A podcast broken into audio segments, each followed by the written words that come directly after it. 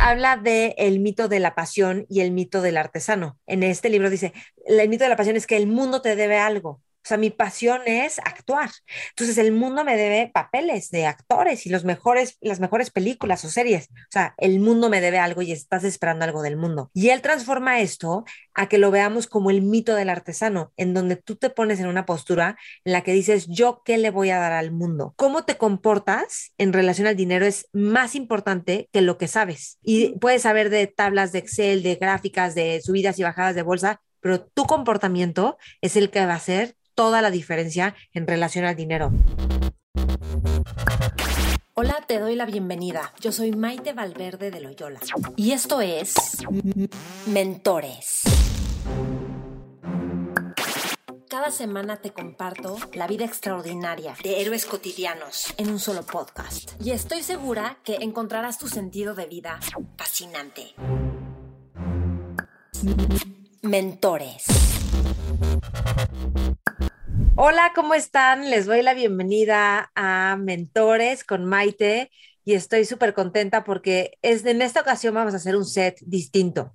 Vamos a hablar de los libros que hemos creado en Mentor, que hemos leído en Mentores Lab que, y lo que hemos aprendido de estos mentores que son los autores de los libros. Como muchos de ustedes saben, he creado una especie de club de lectura que se llama Mentores Lab.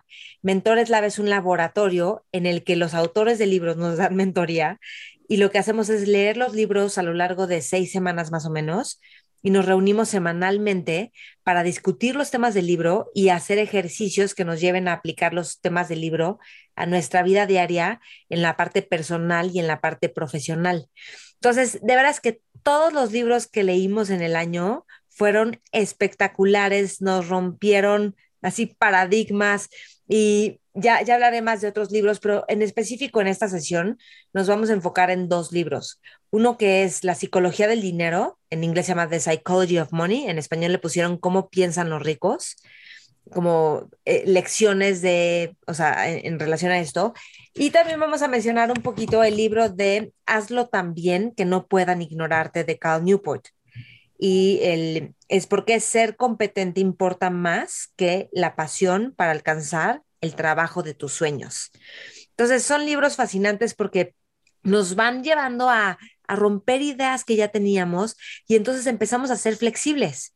Y de hecho, el libro de Morgan Housel, el de Psychology of Money, una de las cosas que dice es, es más confiable ser flexible que ser inteligentes porque el mundo está tan conectado que ser inteligente, mm, mm, ser flexible funciona más. Entonces, toda la lectura de estos libros, discutirlo con otros, aplicarlos a nuestra vida, romper nuestras propias creencias, paradigmas, ideas, mapas que ya tenemos de la vida y del futuro y del pasado, nos sirve para ser flexibles.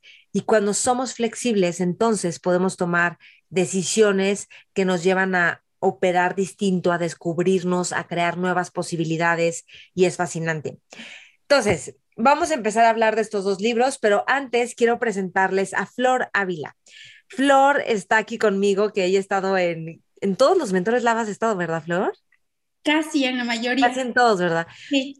Sí, es súper aplicada y tiene así como datos súper buenos de los mentores. Entonces dije, ay, tenemos que hacerlo con alguien que haya estado en Mentores Lab para que también puedan, pues, escuchar cómo es la experiencia de personas que han estado en Mentores Lab, porque al final yo lo que creo es que todos siempre queremos leer más. La mayoría de las personas siempre queremos leer más. Y si no creamos una estructura para tener esa disciplina, no sucede, en parte por eso Mentores Lab.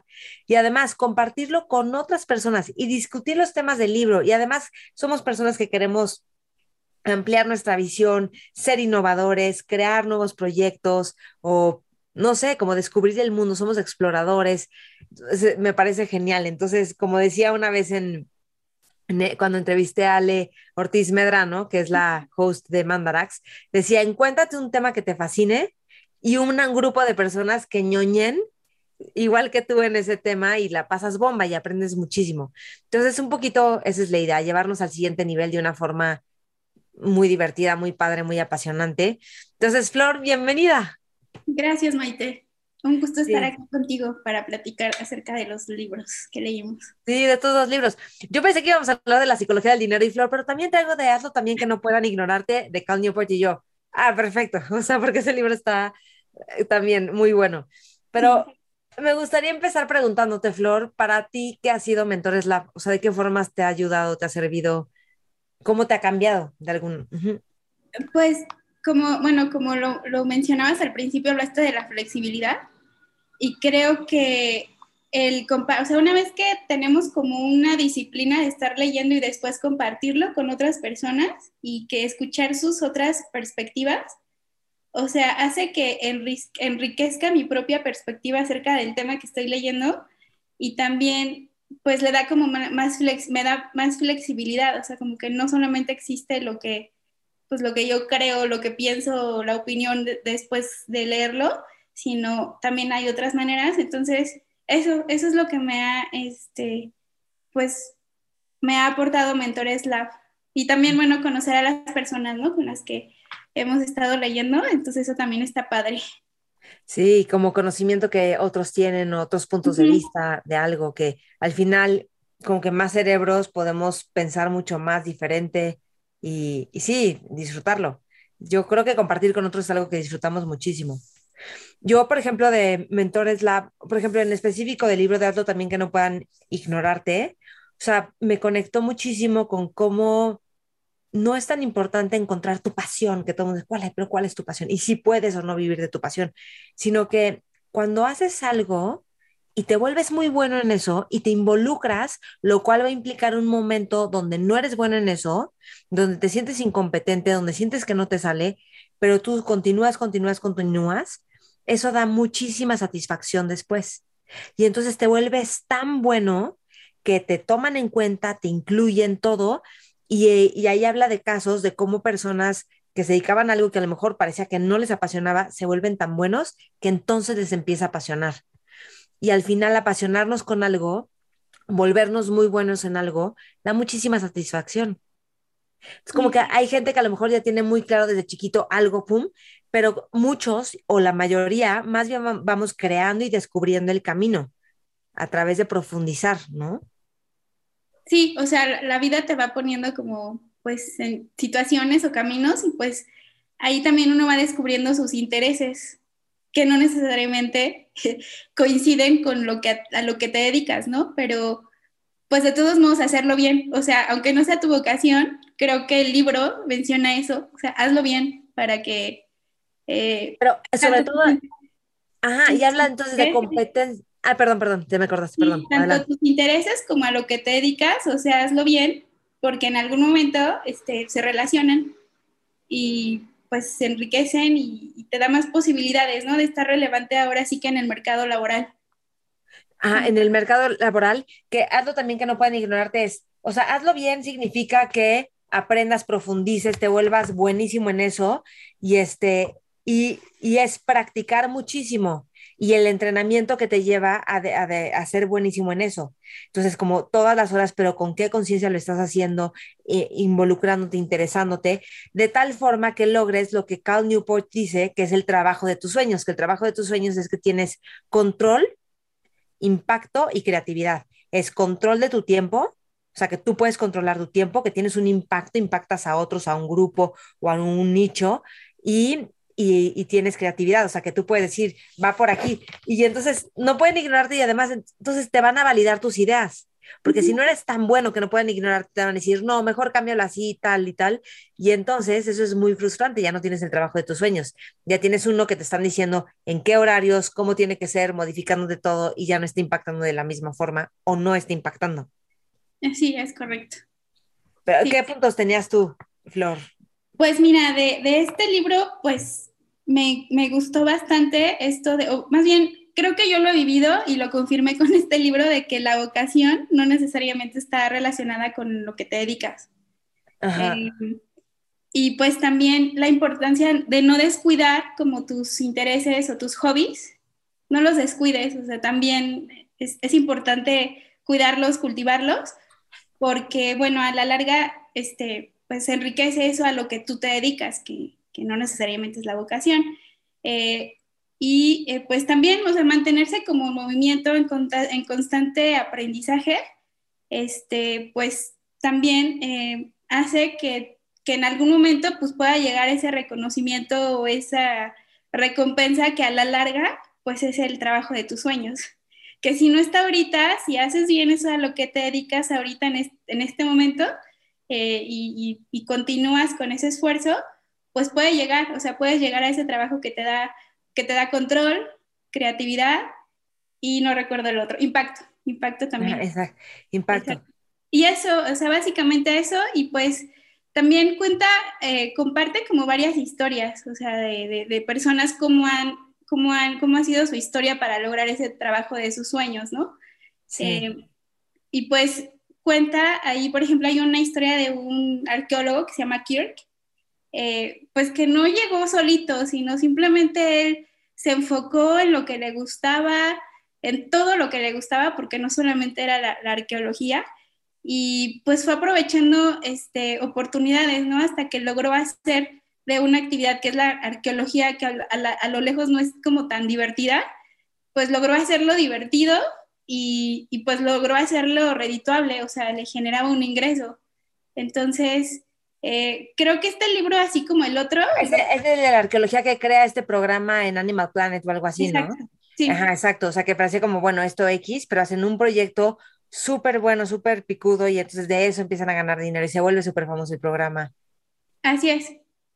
Sí, y todo porque pues, de hecho, él, él cuando llega la oportunidad de hacer este programa, pues lo hace más bien como un hobby, o sea, como ir a distintos lugares para ver eh, pues distintas antigüedades que la gente le comenta que tiene y él lo va filmando con un equipo de amigos, ¿no? Lo van filmando y a la larga, pues eso se convierte en un, en un programa, creo que es en History Channel o algo así. Creo que sí, no me acuerdo. Entonces, eh, bueno, pues esa experiencia de él, pues hace que, pues no sé, que, que dé como esperanza a que si estás en, en algo que tal vez en este momento sientas que no, pues que no, no, no, lo ves como tanto el trabajo de tus sueños, o sea, si, si lo haces bien y si te concentras, a la larga puede llegar. O sea, y te esfuerzas por hacerlo bien. Ajá, exacto, te esfuerzas por hacerlo bien. Por ejemplo, él dice, los mejores se centran en las actividades más difíciles.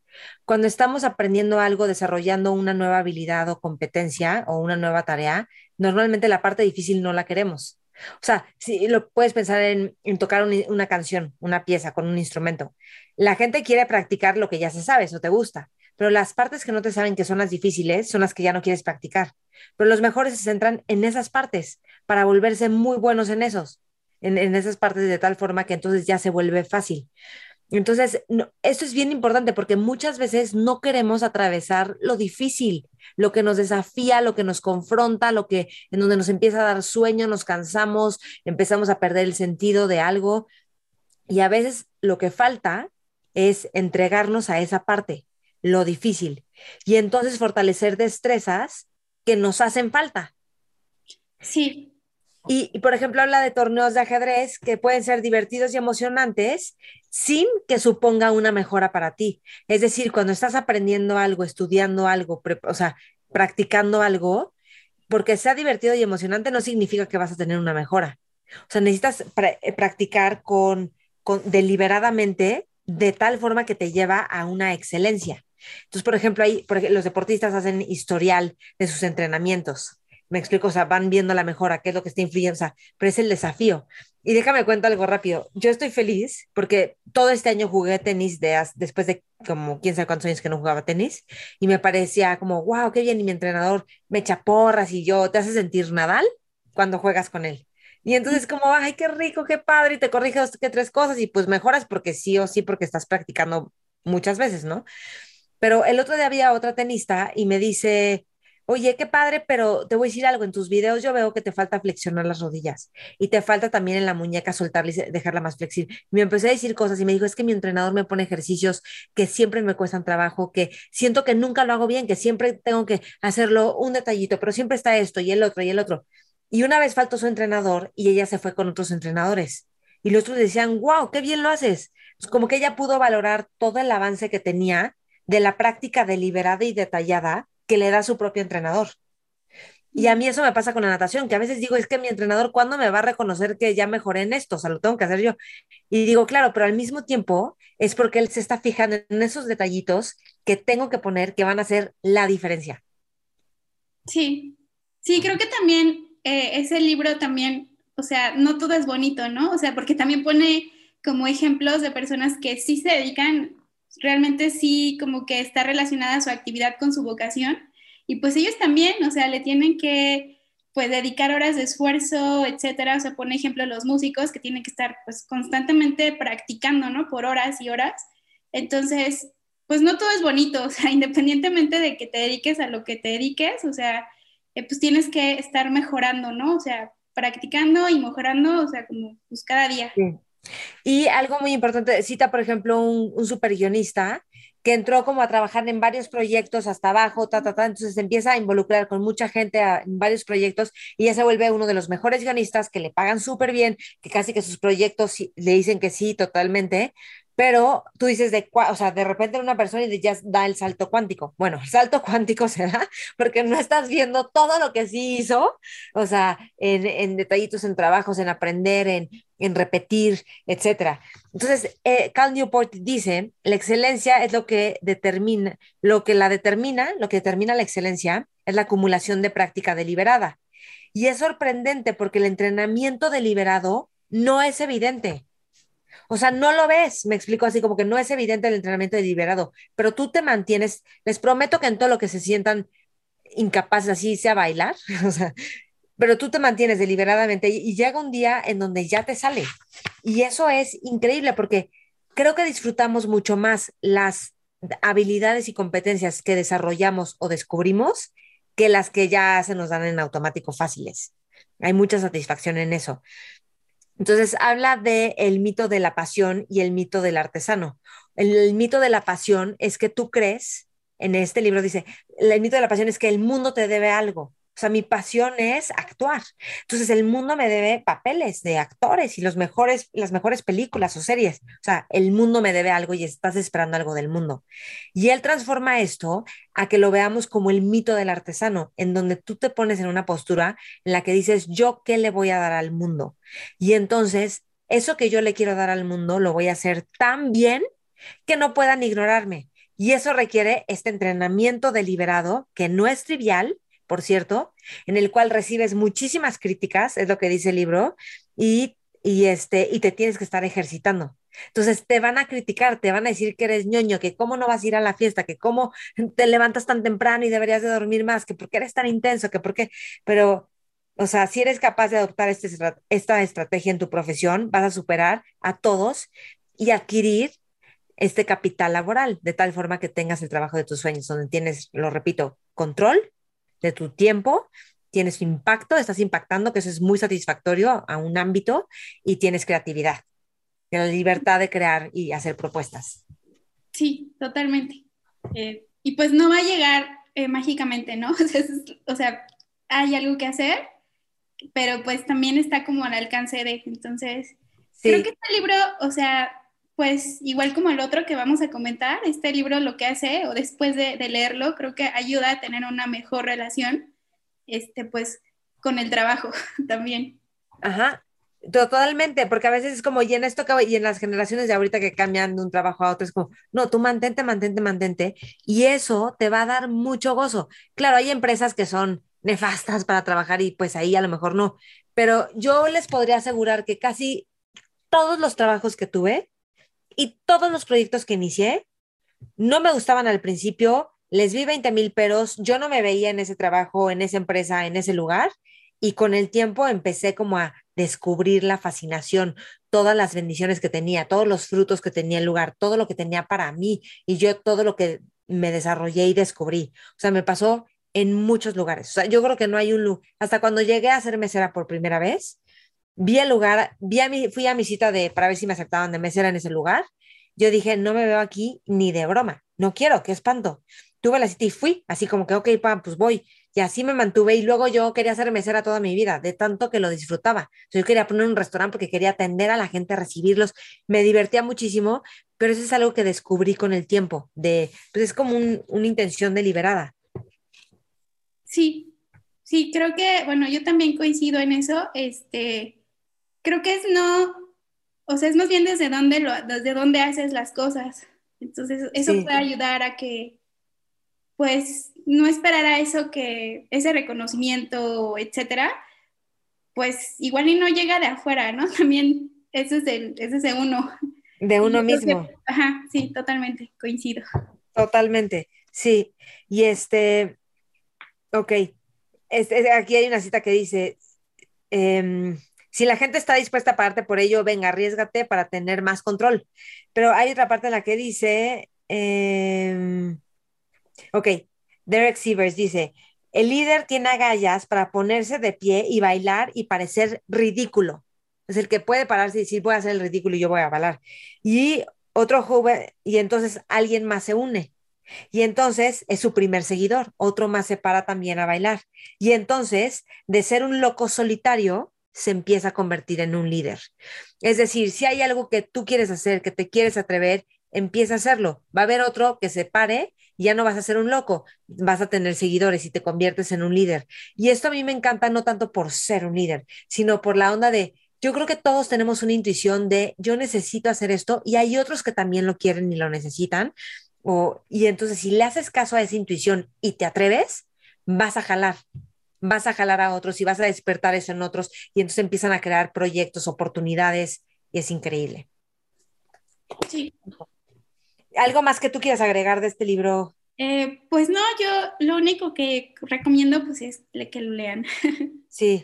Porque la verdad sí, em, pues sí hay un antes y un después, después de, leerlo. Para mí en, tema de, pues como que hace más ligero, más tranquilo este tema de, a lo que te dedicas y, y, no tener como tantas expectativas este, de, de afuera, ¿no? O sea, como más bien está en tu control. Entonces. Está en tu eh, control total. Y lo repito para que quede bien, dice el libro, si quieres tener un trabajo genial, tendrás que adquirir habilidades escasas y valiosas para ofrecerlas a cambio. Y dice, si quieres que te apasione lo que haces, deja la perspectiva de la pasión, que la perspectiva de la pasión es la que dice qué me puede aportar el mundo, y adopta en su lugar la del artesano, que puedo ofrecerle yo al mundo.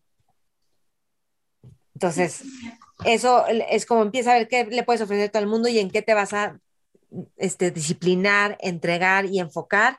Y el camino que escojas, te prometo que te enfocas en eso y te va a dar oro y te va a dar mucho más que estar en 27 mil caminos. Y yo que estoy en 27 mil caminos, pero al mismo tiempo, sí hay varios caminos que llevo más de 10 años en ellos. O sea, y entonces ves cómo profundizar te va dando más de lo que esperas. Sí, de acuerdo. Sí, pues espero que esto los inspire, los conecte con volverte muy bueno en algo, incluso cuando ya se te desantoja, cuando parece que no sirve tanto y hacerlo de una forma en la que aprendas, en, o sea, aprendas para generar excelencia, para volverte el mejor en eso. Y, este, y ver tú qué le quieres dar al mundo, tú qué le vas a ofrecer al mundo. Cuando cambiamos ese paradigma, yo qué le ofrezco al mundo, no, ya no es desgastante, ya no es, uy, qué peligroso, a ver si me escogen, a ver si me quieren, no, hay mugre mundo que no me valora. No, no, no, todo está ya desde ti y entonces, ¡pum!, te entregas.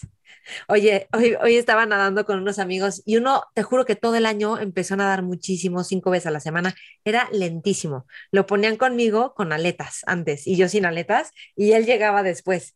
Y ahorita se volvió buenísimo. Entonces hoy ya no están los entrenadores porque ya son como vacaciones y ya, estábamos tres que íbamos a hacer unas secuencias que nos inventamos y llega él, bueno, todos, no, Humberto ya llegó, esperamos a Humberto. Humberto, ¿quieres hacer esta serie? Porque se volvió muy bueno. Y entonces va, y empezamos, ok, lo esperamos y todo. Y entonces yo decía, qué cañón. O sea, volverte muy bueno en algo te da poder sobre todos. Todos estamos esperando a ver tú si apruebas, si quieres y todo. Y es divino, es lindísimo. Porque ya eres buenísimo. Y literalmente es, retrata súper bien este libro. Sí. Oigan, entonces vamos a pasar ahora al libro de la psicología del dinero, The Psychology of Money. No lo van a encontrar así en español. De, de Morgan Housel. Morgan Housel tiene premios como escritor, escribe en el Wall Street Journal y lo que hizo en este libro es juntar muchísimos artículos para que sean como 21 lecciones acerca del dinero a través de este, hechos, ejemplos de éxito, de fracaso, de cómo ver la relación con el dinero, de los soft skills, o sea, de, de como habilidades blandas en relación al dinero. apasionante libro. De hecho, yo me la pensé mucho, yo lo quería poner desde el principio en Mentores La Vida, si es que solo está en inglés y los que no sepan inglés, no quiero limitarlos. Y entonces el día que dije, ya ni modo, este sí, porque sí quiero que leamos este libro, porque yo llevaba la mitad y me estaba fascinando. Entonces dije, venga este libro. Y eh, un día antes lo acababan de poner en español. Entonces ya está en español, se llama Cómo piensan los ricos. Y además de estar divertido, súper fácil de leer, con una filosofía increíble así de interconexión, de practicidad, de ser, es de los libros que te enseña a ser inteligente, ¿a poco no? Sientes que te hace inteligente el libro. Sí, creo que, bueno, a mí algo que me gustó bastante de este libro, eh, y relacionando esto que dices que te hace sentir inteligente, o sea, de la manera en la que está escrita, o sea, te hace entender, yo antes de leerlo pensaba que estos temas de dinero, financieros, eran como algo inalcanzable, pero ya leerlo, o sea, es como, o sea, es algo que está al alcance de todo el mundo, o sea, y no es tan complicado, o sea, la manera en la que lo escribe te lo hace ver no tan complicado. E-, eso es, lo primero que, que rescato de ese libro, bueno, y muchas otras cosas. Muchísimas. Está increíble. Sí, de hecho, te hace ver cómo el dinero no es algo tan lejano y cómo hay inversionistas que pueden parecer apantallantes o gente que gana muchísimo dinero porque, wow, despilfarra y todo eso. Y lo único que te está diciendo de alguien que tiene un Ferrari o algo así como muy caro o muy valioso, lo que sea, es que ese dinero no está en su cuenta. No te está diciendo nada de su riqueza puede ganar mucha lana, pero puede no tener riqueza, porque no, la riqueza te la da, ¿qué es lo que constituye su portafolio de inversiones?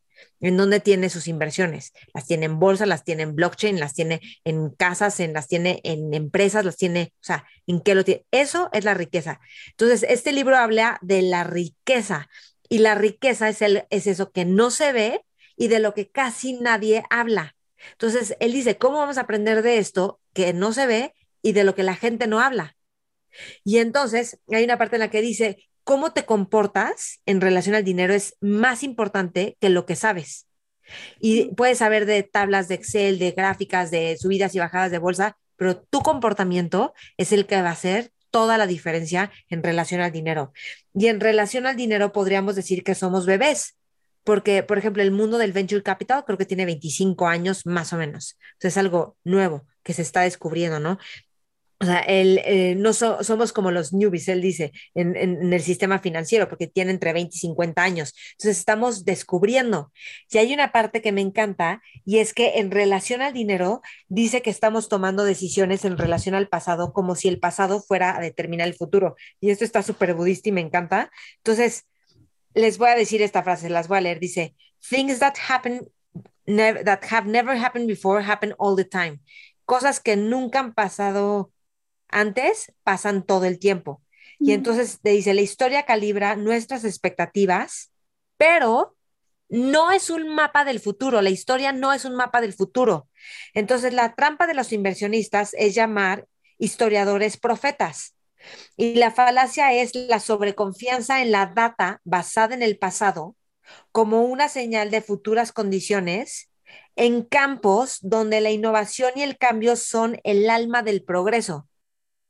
Dicho de otra forma, pensamos que toda la información que nos arroja el pasado nos da la confianza para ver cómo va a ir el futuro. Pero si estamos hablando de temas de innovación, si estamos hablando en temas de cambio y de progreso, la data del pasado no te va a informar lo que va a pasar en el futuro. Te está dando solo historia del pasado. Entonces, hay una parte en la que dice, ok, ¿cómo, en qué te tienes que fijar? Que no lo estoy encontrando ahorita, pero te dice, enfócate, enfócate como en los, en los detalles de competencia y tecnología. O sea, ¿qué está cambiando en competencia y tecnología? Si quieres aprovechar la información para saber en qué invertir y cómo invertir. Por ejemplo, ese es un caso que se dice así, ¿no? Y luego, déjame decir otro, ya, ya vamos contigo, Flor, que tienes varias cosas bien padres que decir. Y es que dice de un historiador que se llama Deidre McCloskey, dice, por razones que nunca voy a entender, a las personas les encanta escuchar que el mundo está yéndose al diablo. Entonces es como que si tienes una visión pesimista, wow, todo el mundo escucha la visión pesimista, oh, es verdad. Y si hay un optimista es como, ¡ay, qué tonto es! Y es como, o sea, ¿por? O sea, y entonces él dice, Cal Newport dice, yo no soy un optimista, soy un serio posibilitista que ve posibilidades y es genial, o sea, es el tipo de humor que tiene este brother. Sí, de hecho, bueno, yo lo sigo en Twitter y también es muy divertido. Por ahí deberían de seguirlo en Twitter. Ah, qué bueno que dices. Yo no uso Twitter, pero debería. También, o sea, creo que está muy relacionado a, yo lo que entendí del libro, o sea, y de todo esto que dices, es que, o sea, el, mercado o la economía siempre es volátil, o sea, y, y, cómo es que, eh, pues, las expectativas o el comportamiento de, de nosotros, pues luego no va cambiando, o sea, eh, no es lo mismo ahora de como era en los ochentas, ¿no? Que ahí sí la riqueza era lo que se exhibía, ¿no? O, algo así.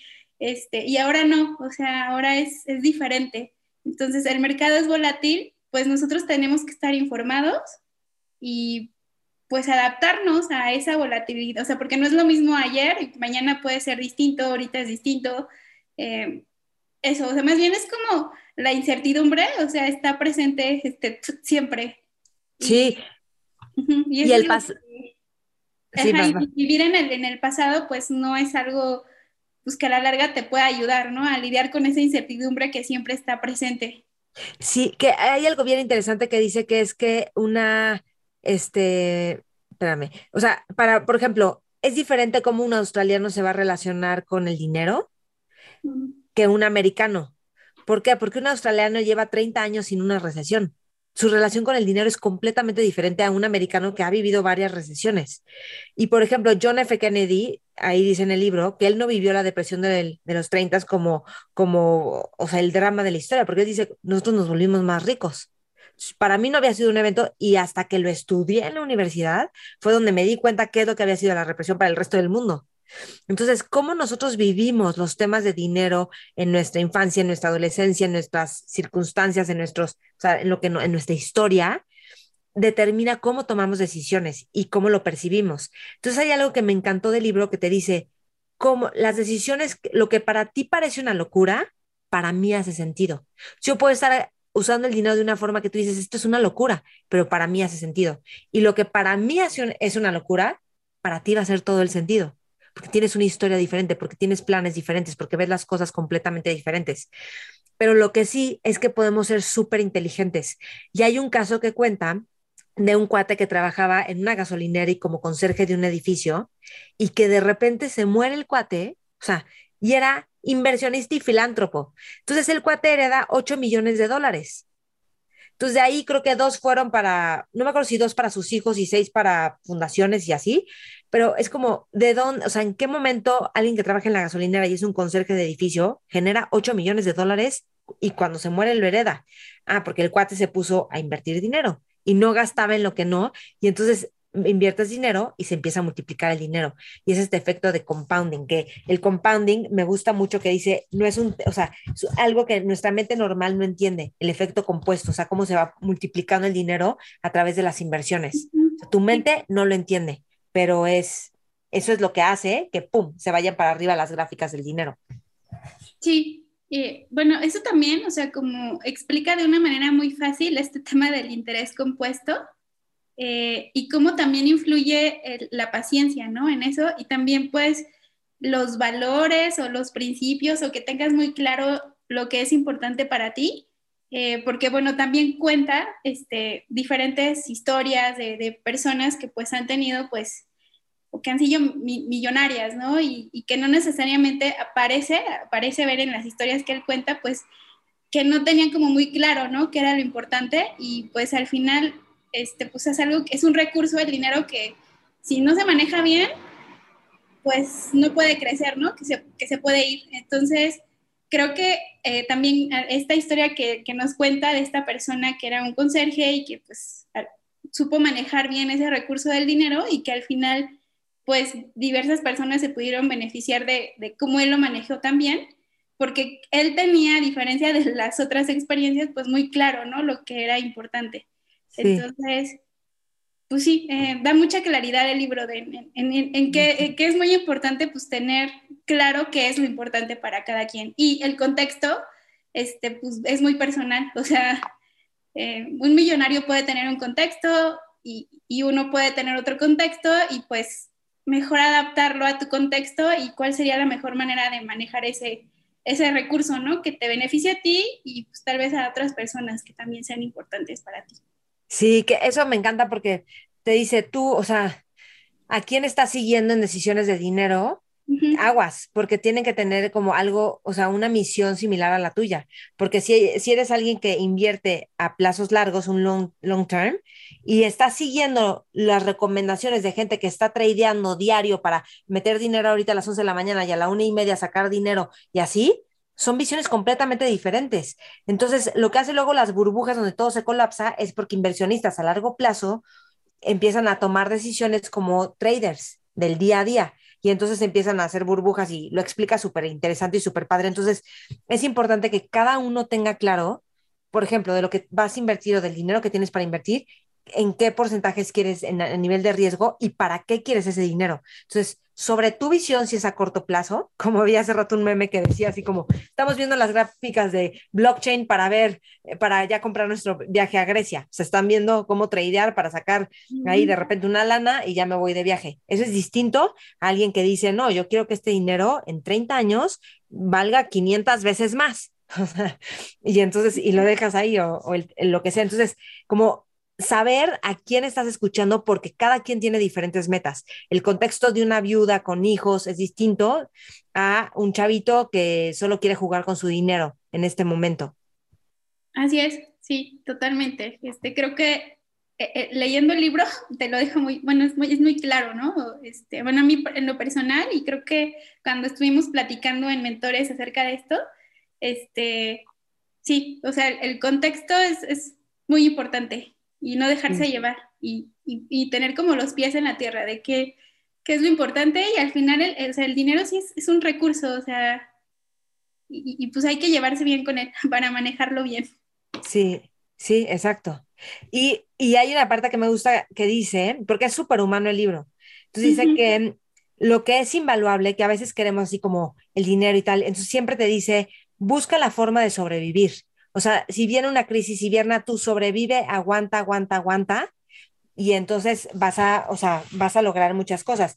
Y de hecho dice lo que, este, ¿qué página te dije que era? Ah, sí, lo que Warren Buffett nunca hizo, que por cierto Warren Buffett hizo, si tiene 80 y creo que 5 billones de dólares, 81 billones los hizo a los 65 años, pero todos los otros los hizo por tiempo, pero lo que nunca hizo Warren Buffett, ¿ok? Esto es súper importante. Ah, bueno, paréntesis, es que hay una parte que te dice como, o sea, te empieza a hacer comparativas, es decir, tú siempre ahorras constantemente, ¿cuánto dinero tendrías en, en el futuro? Si tú ahorras y vendes cuando hay altas, pero no, o sea, y compras cuando hay bajas y tal, ¿cuánto tienes? Que es mucho menor a que si eres constante, no importa si sube o baja la bolsa.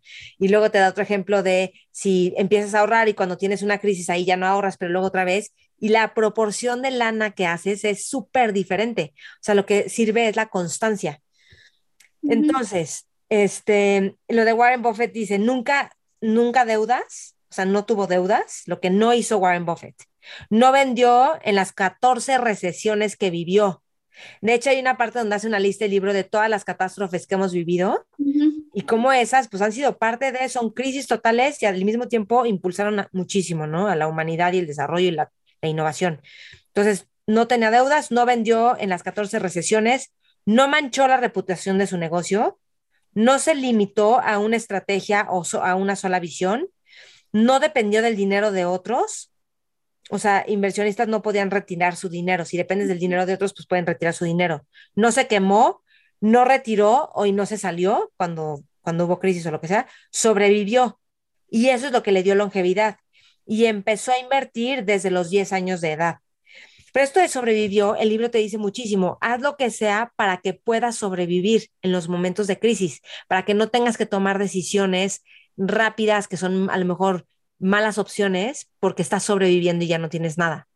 Así es, sí, o sea, es como, por ejemplo, habla mucho del ahorro y ese es pues una herramienta o un hábito que pues a la larga te puede ayudar, ¿no? En cualquier situación y también habla acerca del margen de error. Entonces, el ahorro, este, pues te puede ayudar a ese margen de error o al, estar listo, o más bien que te da como áreas de oportunidad en cualquier situación, pues que pueda pasar, ¿no? Como las crisis o, o algún, alguna situación personal, ¿no? Que, que, necesites, pues si tienes como ese hábito de ahorrar, pues a la larga te puede, te puede dar más opciones y libertad. Sí, Y dice una parte, por ejemplo, que dice, hay cosas que no vale arriesgar, sin importar el potencial de ganancia de dinero. Y dice, la reputación es invaluable, la libertad, o sea, y la independencia es invaluable, la familia y los amigos son invaluables, ser amado por esas personas que amas es invaluable y la felicidad es invaluable. Entonces, si estás tomando decisiones basadas en el dinero donde esto se está poniendo en riesgo, pon atención en reputación, libertad e independencia, familia y amigos, ser amado por los que amas y la felicidad. Sí. Ok, déjame decir algo de este capítulo que me encanta porque se llama Never Enough, nunca suficiente. Y entonces habla de alguien que, o sea, es una cita de alguien que hablaba de un billonario y tenía todo y era lo máximo y wow. Y él decía, y sí, yo tenía algo que él nunca iba a tener, que es enough, suficiente. O sea, la palabra de tener suficiente. No hay límite de lo que enough o suficiente conlleva. Sí. En temas de dinero. Así es. O sea, creo que está muy ligado a lo que hablábamos hace ratito. O sea, tiene suficiente porque tiene claro qué es lo importante. Y tal vez tener más te implica que arriesgues esas cosas importantes y pues mejor dices, no, esta, hasta aquí es suficiente. No sé si tener más, sino querer más. Ah, exacto, querer más. Querer más, ¿no? sí. Sí. Bueno, está fascinante el libro y este, y quería decirles algo más que, ah, hay una frase de Bill Gates que cita por aquí, que es que dice, el éxito es un maestro terrible porque seduce a gente lista haciéndoles creer que no pueden perder. Bill Gates, voy a repetir esta frase, el éxito es un maestro terrible. Seduce a gente lista haciéndoles creer que no pueden perder. Entonces, y hay algo bien padre que dice el capitalismo moderno, que creo que es algo que nos compete como sociedad, que es que dice que está es en pro de generar riqueza y envidia. Y ese es el tema, la envidia, porque habla también de cuando empezamos a comparar sueldos. Entonces te habla como de un jugador, creo que de béisbol, que gana 500 mil dólares al año y tú dices, ah, súper bien, ¿no? O sea, gana 500 mil dólares al año, pero se compara con alguien que está en el mismo equipo, que creo que le dan no sé cuántos millones de dólares, no sé si son millones, no me acuerdo de las cifras, por 10 años, si él se compara con el otro, dice, no estoy ganando nada. Entonces empieza a estar insatisfecho y empieza a ganar, querer ganar más y más y más. Entonces todo este tema de la envidia, de querer ganar más, de demostrar, es una trampa que tenemos como de estar demostrando que eso creo que a nivel humano hay que trabajarlo personalmente para no dejarnos seducir por esos vientos que, que ¡fum! nos sacuden, nos pueden llevar por el rumbo al que no íbamos. Así es, y creo que está muy ligado em, a cómo él habla de la historia del capitalismo y de ciertas recesiones y, y el cómo eh, pues seguimos viviendo tal vez con las expectativas de hace años. O sea, como eso de, o sea, como eh, pone el ejemplo, ¿no? De los años 50, de que pues después de una guerra mundial, pues casi todas las, las personas, clase alta, clase, clase media, pues casi eran, eran muy, muy iguales, ¿no? Y se continúa después, décadas después, con ese hábito de estar viendo que tú podías o compararte con, con el de al lado, pero ahora no es necesariamente es lo mismo, ¿no? Entonces, creo que este libro también, o sea, te invita como a, pues a ver, a ver tú, o sea, a verte tú, no estar viendo como, como el pasto del vecino, ¿no? Sino mantenerte como enfocado en tú y también escucharte, o sea, qué qué es lo importante para ti y, ahí, hasta ahí, y no estar, y también está muy ligado a esto de no vivir más, este, más allá de tus posibilidades, ¿no? O sea. Sí. No, y él dice que vive, cuando él habla de su, o sea, él como vive por debajo de lo que tiene, pero tiene un montón de inversiones y hay gente que le dice es una locura, ¿por qué no compraste tu casa con una hipoteca si te conviene? Y decía, pero, para nosotros eso no hace sentido, no es que esté yo eh, correcto o incorrecto, sino simplemente no. Es como es ir poniendo tus propias reglas y entender que la gente toma decisiones diferentes y no tenemos idea de su pasado y cómo, de sus planes y de cómo lo que para ellos hace sentido, para nosotros puede, hacer una, puede ser una locura. Así es, sí. Eh, por ejemplo, él, comparte también cómo él, algunos tips, ¿no? De cómo él maneja sus finanzas, etcétera.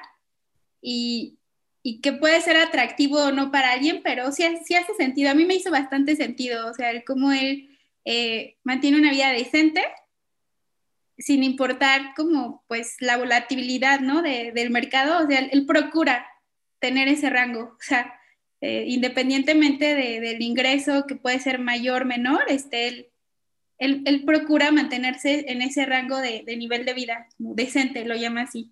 Sí, habla un poquito más de esto para que, la, para que podamos ver, o sea, cómo se ve esto, vivir en un nivel de vida decente sin importar. Ah, pues por ejemplo, o sea, él eh, pues procura como, bueno, lo que decía, ¿no? De su casa, o sea, es muy importante para él y su familia, o sea, su casa, tenerla ya pagada, este, y pues no despilfarrar, o sea, básicamente es eso, o sea, no despilfarrar el dinero y pues sí, el ahorro, el, el mantener una vida decente es también cuida mucho lo que es el, el ahorro. Eh, eso, es, eso es básicamente lo que yo recuerdo y que creo que me, pues que, que me voló la cabeza. Sí. del ahorro. Del ahorro. Y tú ves a gente inteligente, acuérdate, lo que estás viendo que tiene alguien es algo que ya no tiene. De hecho, cita a Brianna, que creo que es su abogado, ¿no? Es el ah, que dice, ella lo quería demandar porque estaba endeudada y todo eso, y él decía, o sea, ¿qué le tenía que aclarar a ella que todo lo que se comprara era dinero que ya no iba a tener en su cuenta? Pues sí, sea, sí, porque, o sea, bueno, no sé si sí, sino que sí es obvio, pero pues a veces pensamos que, que no. Y por ejemplo, pues gente que a mí me parece muy inteligente que ha hablado aquí en Mentores, por ejemplo, Salvador Alba, que él dice, yo la mitad de mi sueldo la ahorraba y luego la otra, o sea, ves que es gente inteligente que está haciendo cosas importantes. Entonces, eso es lo que yo creo que hay que seguir, no los que despilfarran ni gastan y tal. Y te voy a decir algo, estaba escuchando en Creativo, en el podcast Creativo, ¿lo has escuchado? Sí, sí, sí. me cae perfecto, Roberto. Y entonces estaba entrevistando a Roberto Palazuelos, Es como una, o sea, ah, lo puedes amar, odiar, pero el cuate de veras tiene unas lecciones y él dice, o sea, cómo habla del el dinero de invertir y tal y dejar de gastar en lo que no, porque los que, decía, lo que, los que estuvieron faroleando, gastando y despilfarrando dinero, ahorita en el COVID les fue fatal y se están muriendo de hambre. Entonces, como, sí, ¿cómo vas a generar estrategias de tener un portafolio de, entrada tener ahorros, ¿no? Porque hay mucha gente que no tiene. Y luego cómo irlo diversificando. Y yo ya entendí, bueno, esta es mi, mi, mi, mi, perspectiva, porque igual hay gente que no lo ve así, hay gente que tendrá mucho más dinero, mucho menos dinero y no importa, pero que así como un venture capital está apostándole a startups, y lo que quieren es el próximo unicornio, ¿no? En parte, digo, fomentar el trabajo y la innovación y todo lo que tú quieras, pero, este, y también atender necesidades de la sociedad, pero pues a nivel negocio quieres los que van a ser unicornios. Entonces, quieres no perderte los que van a ser unicornios, pero no todos van a ser unicornios y probablemente algunos fracasen. Entonces, yo creo que es igual en el mundo de las inversiones, hay que tener unas partes conservadoras y si tienes unas de riesgo, o sea, no, es que no, no la de riesgo va a funcionar, puede que sí, pero no, o sea, ten varias de riesgo y una de esas a lo mejor es tu mini unicornio o tu unicornio en tu, en tu proporción, ¿no? Pero y que esa como que ya paga todo lo que no se generó, lo que perdió en, en pues en, tus otras inversiones. Pero sí, en definitiva, hay que invertir. Y a mí me sorprendió, Flor, o sea, en el, en el, en el Mentores Lab, como, o sea, muchos era como, wow, sí puedo ahorrar, puede ser mucho más fácil, ahora entiendo muchas más cosas, o sea, tiene que ver más con mi comportamiento y con entender ciertos aspectos, no es algo tan difícil, tan complicado, y cómo a todos nos reconectó o con ahorrar e invertir, con con volver a hacerlo, con empezar a hacerlo, con tener una perspectiva completamente diferente del dinero. Sí, totalmente, coincido. Este, sí, creo que abrió muchas perspectivas o muchas cosas que no conocíamos a través de este libro y a través de las pláticas que teníamos en Mentores, pues despertó eso.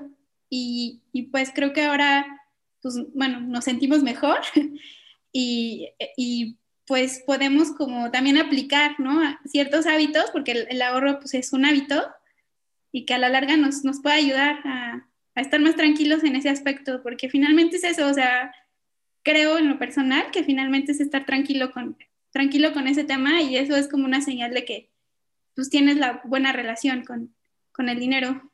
Sí, totalmente. ¿Algo más que tú quieras agregar, Flor? Eh, pues no, eh, simplemente que este libro en lo particular, sí, eh, pues, de hecho lo comentabas por ahí, ¿no? Que íbamos a ser embajadores de este libro, algo así, porque sí, o sea, es muy recomendable leerlo, o sea. Y es que el libro, o sea, se terminó de escribir el año pasado, es del 2020. Entonces, o sea, es súper nuevo, pero muy actual, pero, o sea, muy bien hecho. No es como que nuevo y entonces, ya sabes, dicen lo mismo que ya habían dicho otros. Digo, a lo mejor sí dice cosas que otros han dicho, pero los casos, los ejemplos que te da, la visión, la perspectiva, este, es genial. La verdad es que es genial. Así es. Sí, lo van a disfrutar muchísimo, se lo van a, yo se lo he recomendado a todo mundo, o sea, a todo mundo. ¿Por qué? Porque está fácil de leer, porque es inteligente, porque es interesante, o sea, porque te va a abrir perspectiva, porque te va a confirmar otras cosas que tú ya estás haciendo. Padrísimo. O que a lo mejor no hacías.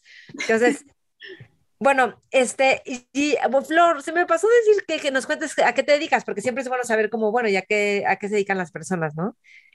Ah, bueno, yo me dedico a, pues, a temas de consultoría este, en sistemas de información, muy enfocados a lo que es CRM y, marketing digital. A eso me dedico. Sí, perfecto. Sí, gracias. Pero como que nos gusta, ¿no? Saber un poquito de las personas. Sí. Pues a mí, todos los que están escuchando, yo me encantaría de veras, o sea, nos encantaría saber qué es lo que más te sirve de esta, pues de esto que compartimos Flor y yo, qué conceptos te llaman la atención y, con qué te quedas. O sea, compártelos. Yo quiero saber, ¿tú, tú cómo estás en redes, Flor? Eh, pues me encuentran así, Flor Ávila Guevara. Flor Ávila Guevara. Así, así me encuentran. ¿En Twitter, en Instagram? Sí, en todos lados así estoy, sí. Ok, perfecto. Y este, y no se pierdan la oportunidad de entrar al próximo Mentores Lab. O sea, súper preparo los libros, estudio los libros para ver cuál va a ser el próximo libro que sea el que más nos va a agregar valor, servir, abrir la perspectiva, romper paradigmas y estar como evolucionando constantemente y que nos apasionemos con lo que estamos haciendo y que se nos ocurran cosas o formas de vivir que no se nos habían ocurrido antes. No tienen que ser cambios drásticos, pueden ser sutiles, pero que ese pequeño cambio te lleva a una satisfacción, a una pasión, a una curiosidad por la vida, a conversaciones increíbles también. No sé si te ha pasado que tienes muy buenas conversaciones con otros. Sí, sí, sí, totalmente. Por los, por los libros, ¿no? Porque al final los autores son mentores. O sea. Sí, eso es conocimiento y que finalmente eso ayuda a que pues vivamos mejor o nos ayude a mejorar nuestra vida. Sí, totalmente. Sí, pues pronto vamos a lanzar el próximo Mentores Lab, así que estén buzos. La, todas las redes de mentores es Mentores con Maite, Facebook, Instagram y está el programa en YouTube, Spotify, iTunes. Yo estoy como Maite Valverde Loyola en Facebook, Instagram y también tengo otro canal de YouTube y podcast, Maite Valverde Loyola. Y Flor, pues Flor Ávila Guevara. Sí, gracias Maite, muchas gracias. Ay, gracias a ti, Flor. Me encanta que participes y, y cómo pues pones atención a un buen de detalles y algo que a mí me encanta de ti es como, como que tienes una sencillez, como que eres muy humilde en captar los conceptos y en decir, wow, y esto lo voy a aplicar. Y creo que eres una gran implementadora. O sea, que implementas los conceptos inmediatamente de que los captaste y que sabes cómo abstraer información relevante que es para ti y que te va a servir. Y esas son habilidades pues notables y que es padre estar con gente así, porque eh, como tú, porque se te pega. O sea, yo te veo así y digo, ay, wow, qué inteligente, no manches, yo quiero hacer eso, qué bien. Es como que nos ayuda, ¿no? A crecer. Sí, gracias, Maite. Pues sí, todos, todos creo que aportamos algo en los, los que estuvimos en, en, Mentores y pues te agradezco también por, por estas iniciativas porque pues nos ayudan, nos aportan mucho y también, este, pues también te ayuda como a mantener el hábito de la lectura, por si quieres ahí mejorar en eso, creo que estas iniciativas como mentores también te, ayudan a eso. Sí. Sí, sí, sí, no se lo pierdan. Toda la información ahí va a estar y si no escribe a info arroba mentoresconmaite.com. Gracias a todos por escuchar. Comparte este podcast o este video si crees que le puede servir a alguien más, ¿ok? Y estamos. Step into the world of power, loyalty and luck. I'm gonna make him an offer he can't refuse. With family. cannolis, and spins mean everything. Now, you want to get mixed up in the family business. Introducing The Godfather at Choppacasino.com. Test your luck in the shadowy world of The Godfather slot. Someday, I will call upon you to do a service for me. Play The Godfather now at Choppacasino.com. Welcome to the family. No purchase necessary. VGW Group. Void where prohibited by law. 18 plus. Terms and conditions apply.